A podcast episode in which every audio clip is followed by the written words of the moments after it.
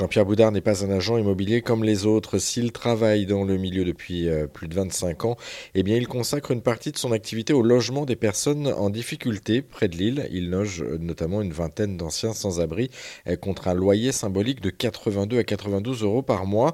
Mais au fait, comment passe-t-on de sans-abri à patron? Eh bien, réponse de Jean-Pierre Boudard. Comment on passe de sans-abri en étant patron? Effectivement, c'est vrai que c'est un parcours assez atypique. Tout simplement euh, en ayant fait des rencontres. J'ai rencontré une femme qui était dans l'immobilier, voilà, avec qui j'ai vécu pendant pratiquement 20 ans. Et euh, bon, elle m'a mis le pied à l'étrier. Et puis, je suis rentré dans une société euh, à l'époque qui s'appelait Sésame Immobilier. J'ai travaillé là, j'ai appris le métier. Et ensuite, j'ai racheté le fonds de commerce de mon patron et j'ai racheté les murs par la suite. Et ensuite, j'ai créé neuf agences et on était à peu près 60 employés. Je reviens un instant sur le côté rue, euh, galère et, dureté de la rue. Est-ce que vous gardez justement de, cette période de votre vie? Je garde un souvenir terrible. J'étais sur Oisem beaucoup, hein. et puis il y avait le cinéma Palace. On allait au cinéma, euh, on rentrait, ben, forcément, on n'avait pas d'argent avec deux copains, euh, on trichait un peu, on passait par la porte de secours et puis on allait voir les films. Et puis après on s'est installé au bar parce qu'il y, avait un bar également, euh, il y avait une salle où il y avait un bar et puis on s'est mis dans cette salle-là. Et puis il y avait des gars avec qui on, on se dispute, on se prend la tête, tout ça, on se bagarre. Euh, et ensuite, eh ben, on, chacun rentre chez soi et moi je me retrouve seul à Oisem,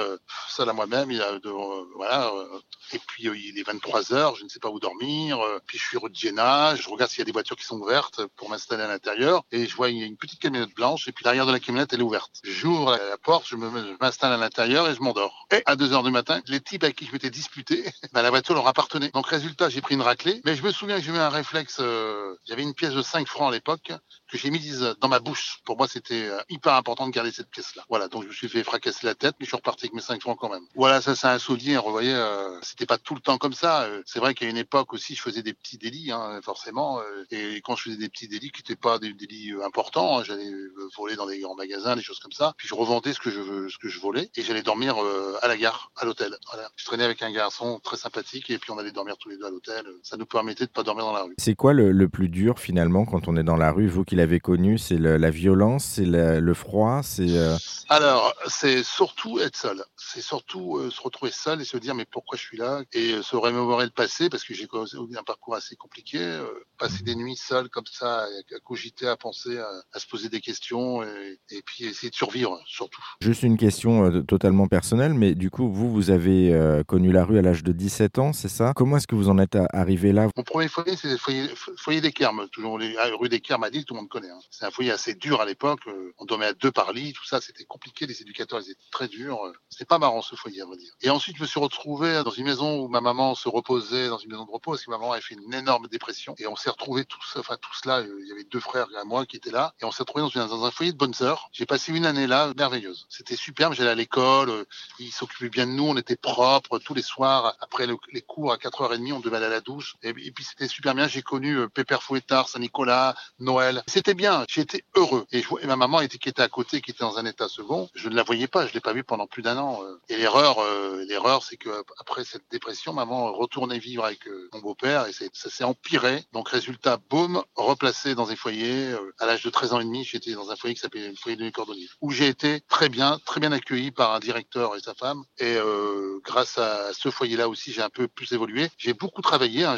Quand je suis arrivé dans ce foyer, j'avais 13 ans et demi. C'était fin juin. Ils m'ont emmené en vacances. Alors il y avait 60 jeunes, hein, et ils avaient tous entre 18 ans et 20 ans, parce que la majorité à l'époque c'était 21 ans. J'étais le seul qui avait 13 ans et demi. Et je ne devais rester dans ce foyer que deux mois, jusque fin août. Et ensuite, je devais aller dans un, autre foyer qui s'appelait le foyer Salozzi, boulevard Vauban, où je devais continuer l'école. Mais comme je suis tellement bien senti avec eux, ils m'ont emmené à Bagnols en vacances, tout ça, en deux mois pratiquement. Je me suis dit mais c'est merveilleux. Et quand je suis rentré, j'ai plus voulu partir du foyer. Et le directeur, il a tout fait pour avoir une dérogation, pour que je puisse travailler. Et là, pour moi, j'ai fait j'ai fait aussi une erreur. J'aurais dû aller à l'école, ça aurait été beaucoup mieux. Donc j'ai commencé à travailler euh, pour euh, Monsieur Lebon. Il avait une société de terrassement. Donc, je faisais le béton armé, j'étais le petit le petit le petit body, je des, des ouvriers qualifiés. Donc j'ai fait ces métiers-là. J'ai travaillé chez Terra Hendrix euh, où je ponçais, je meulais les grands poteaux qui sont sur les autoroutes qui éclairent les autoroutes. J'ai été charbonnier, j'ai livré le charbon à Oisem où je devais me cacher, je devais mettre une cagoule pour pas qu'on me reconnaisse parce que j'avais honte. Je livrais le charbon dans les caves à l'époque. Euh, voilà, j'ai travaillé à Thomson Brandt aussi à Seclin et j'ai aussi travaillé euh, chez Peugeot à Sochaux à la chaîne où on dormait dans des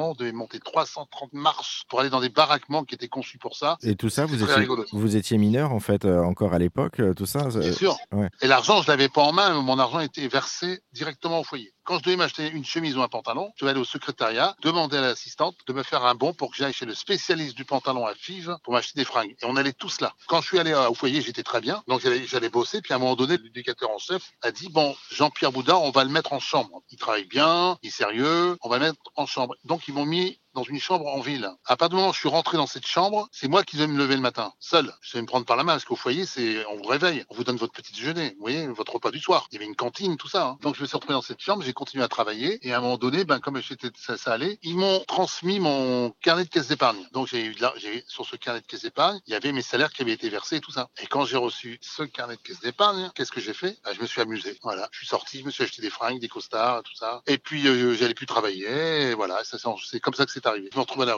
comme j'étais fier, je ne le disais pas. Et, du coup, vous y restez 8 mois, c'est ça, à la rue? À peu près, voilà, c'est entre 6 et 8 mois. Euh, vous, vous, vous, dites, hein, vous, vous n'avez jamais euh, touché à l'alcool ni à la drogue. Qu'est-ce qui, vous, qu'est-ce qui vous a fait tenir pendant ces 8 mois, justement? Qu'est-ce qui m'a fait tenir? C'est une bonne question, ça. Qu'est-ce qui m'a fait tenir? Eh ben, pas le choix. Je dormais chez des copains, euh, des parents, quand ils voulaient m'accepter, j'allais dormir. Je me souviens, je dormais sous le lit. Je suis allé dormir chez un curé aussi. Puis après, j'allais à l'hôtel, je faisais des petits larcins, j'allais à l'hôtel.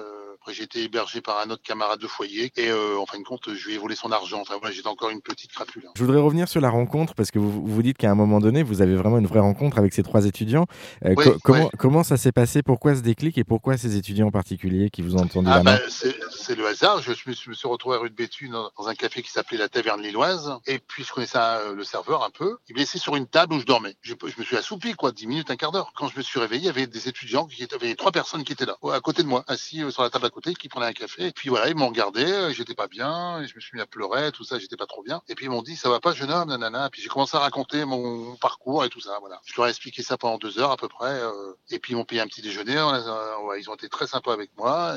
Et, euh, à un moment donné, ils m'ont dit écoute, si tu sais pas où dormir ce soir, tu peux venir dormir chez nous. On habite euh, rue Nicolas Leblanc à Lille. Tu peux venir ce soir à 20h30.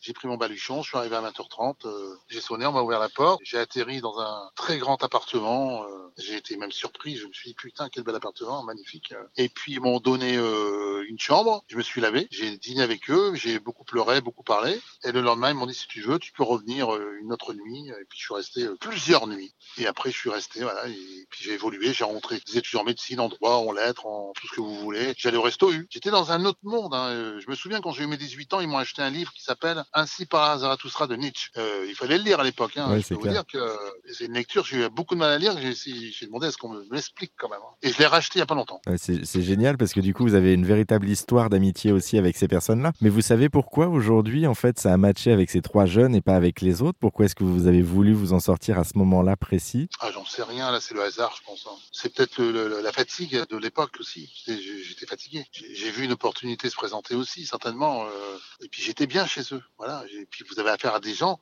qui sont d'un autre monde que le vôtre. Et depuis, Jean-Pierre Boudard est sorti de la rue grâce à cette main tendue par trois amis rencontrés dans un café presque par hasard. Il a pu reprendre pied et il est patron maintenant de trois agences immobilières dans le nord de la France, près de Lille. Et il n'oublie pas ceux qui sont encore dehors aujourd'hui en tentant de leur venir en aide à son tour pour les faire sortir de la rue.